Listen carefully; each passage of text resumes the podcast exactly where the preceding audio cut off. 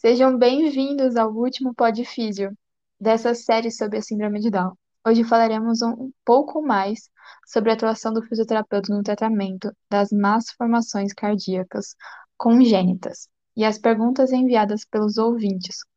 Conto com a participação das profissionais, a fisioterapeuta Ana Júlia e a médica Maria Rita, que irá me ajudar com as perguntas.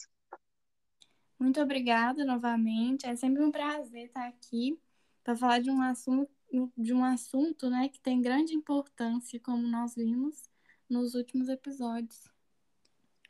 Eu agradeço a oportunidade de estar aqui novamente. Hoje abordaremos é, as funções né, do fisioterapeuta. Ana Júlia, poderia explicar como acontece a atuação do fisioterapeuta no período pré-operatório? Poderia sim.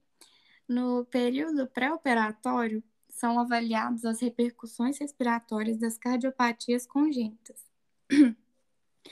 Os distúrbios neuromotores são notados, mas não são tratados nessa fase, a fim de diminuir o gasto metabólico, evitando a descompensação da condição cardíaca.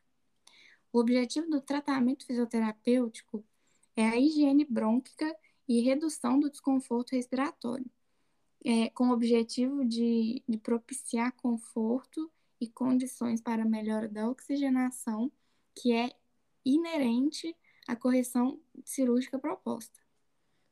É, durante a ventilação mecânica, os objetivos da fisioterapia são manter pérvia a via aérea, a fim de abreviar o tempo de ventilação mecânica e prevenir as complicações respiratórias. É, a vibro, vibrocompressão associada à drenagem postural tem sido utilizada em substituição à tapotagem. E também se utiliza como manobra de higiene brônquica o bag squeezing, que consiste na hiperventilação com ressuscitador manual seguido de compressão respiratória. Um dos objetivos da intervenção é promover a normalização do tônus diminuindo os padrões e posições anormais, as contraturas, as deformidades e as possíveis sequelas, o que leva à estabilidade fisiológica e melhora a interação social. E é de extrema importância o conhecimento do desenvolvimento neuropsicomotor, porque o objetivo da intervenção é reposicionar né, o, o recém-nascido na direção da maturação fisiológica, facilitando e, e facilitando e mantendo o desenvolvimento e não acelerando. Necessário no pós-operatório?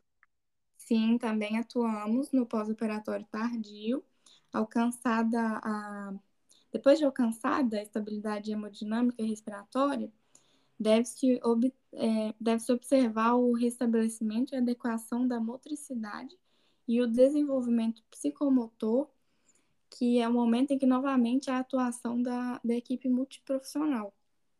Então, as técnicas de estimulação sensório-motoras convencionais são bem toleradas pelas crianças cardiopatas.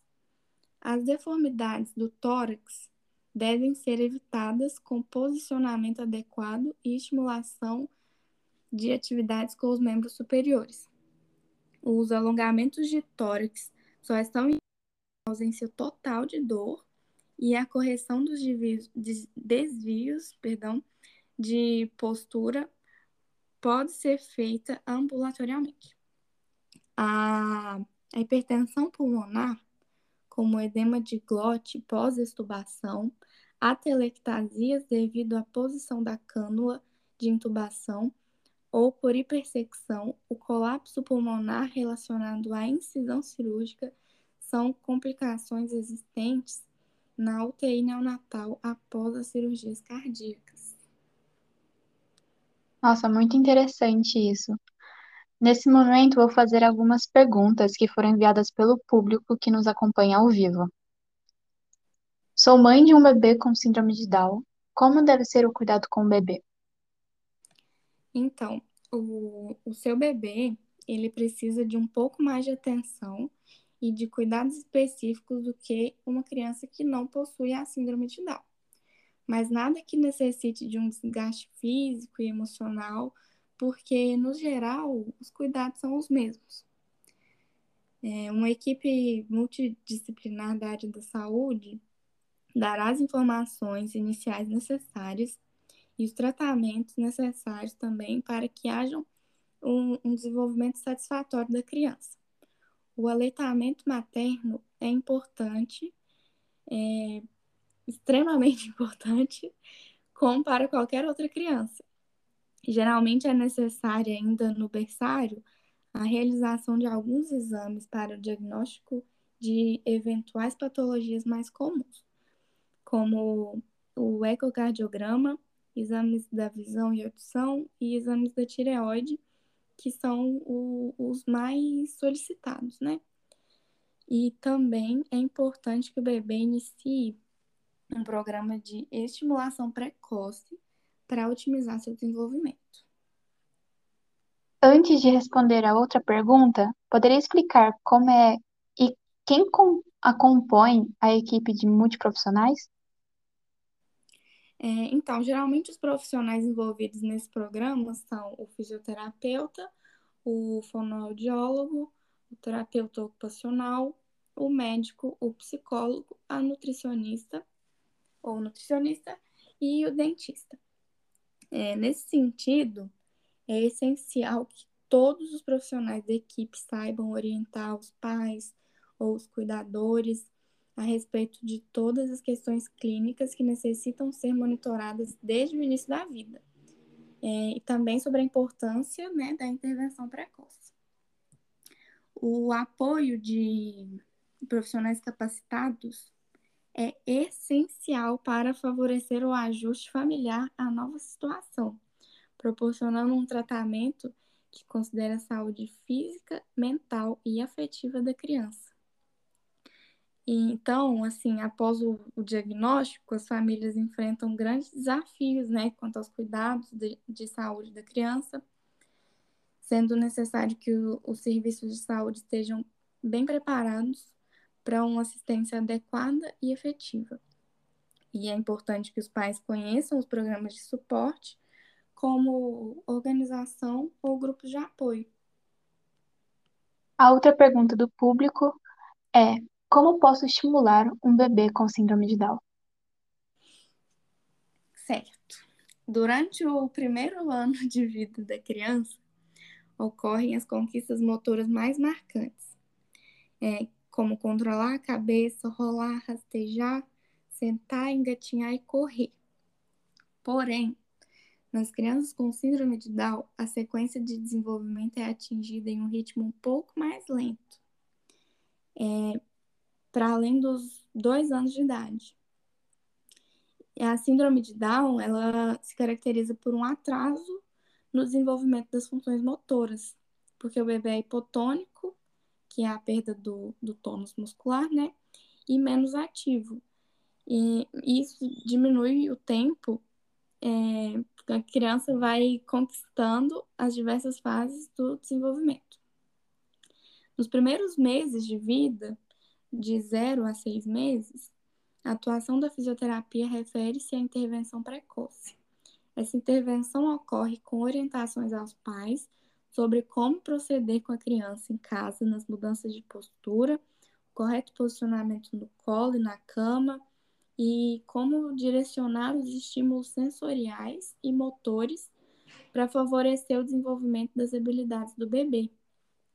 É, as crianças que estão engajadas em programas de intervenção precoce e duradoura, é, geralmente, né, na maioria dos casos, mostram um melhor desenvolvimento neuromotor.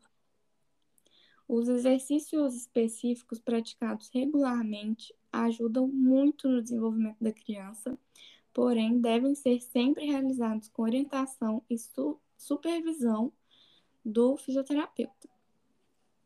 Ao proporcionarmos os estímulos, provocamos indiretamente uma excitação neuronal no córtex cerebral e outras estruturas do sistema nervoso, que resultará no crescimento das conexões nervosas.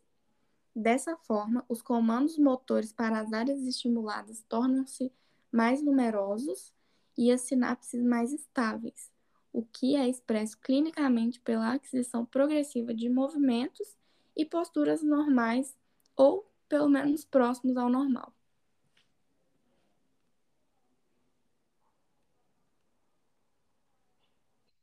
Papel do fisioterapeuta é fundamental para a qualidade de vida dessas crianças. Portanto, como a fisioterapia pode ajudar no tratamento da síndrome de Down? A fisioterapia é indicada para a síndrome, síndrome de Down, desculpa, logo após o nascimento da criança, quando iniciaremos a intervenção precoce utilizando, por exemplo, a hidrocinesioterapia e o Baby Ball Bath, o que consiste em uma técnica de reabilitação neuromuscular que utiliza os reflexos e os estímulos sensitivos para inibir ou provocar uma resposta motora, sempre respeitando os princípios da normalização de tônus e da experimentação de um movimento ou de um controle estático normal, estimulando o desenvolvimento neuropsicomotor. Um outro recurso é, é a ecoterapia, que poderá ser utilizada em crianças a partir dos, a partir dos dois anos, caso não haja contraindicações. A fisioterapia é mais indicada para crianças do que adultos com síndrome de Down ou não existe diferença? Então, tudo vai depender da idade que a pessoa chegará à fisioterapia. Precisaremos fazer primeiro avalia a avaliação, colhendo a história corresponsável, caso seja criança, e o dado mais importante é a, a relação da idade cronológica e da idade motora. Sabemos, sabendo disso, podemos traçar o tratamento que será objetivado de acordo com as falhas da evolução neuropsicomotora, os achados da avaliação, as queixas da família ou do próprio indivíduo. E é com essa explicação Ana Júlia, que encerramos o nosso último episódio dessa série de podcasts, na qual abordamos diversos temas relacionados à Síndrome de Down. Espero que tenhamos conseguido repassar de forma clara e objetiva o que realmente é essa síndrome, e gostaria de deixar como mensagem a todos os ouvintes dessa série que o conhecimento é importantíssimo para que se, aca se acabe com estigmas e preconceitos. Portanto, busquem sempre se informar. Gostaria de agradecer novamente às profissionais Maria Rita e Ana Júlia por terem aceito fazer parte desse projeto super legal e espero que nos encontremos novamente em breve. Muito obrigada também a todos os ouvintes e apoiadores da série Podfísio. Um abraço e até a próxima. Até a próxima. Se cuidem. Muito obrigada pelo convite. Foi um prazer, eu adorei fazer parte desse projeto, dessa série levando mais informação, né, às pessoas sobre a síndrome de Down. Muito obrigada pela oportunidade. Até a próxima.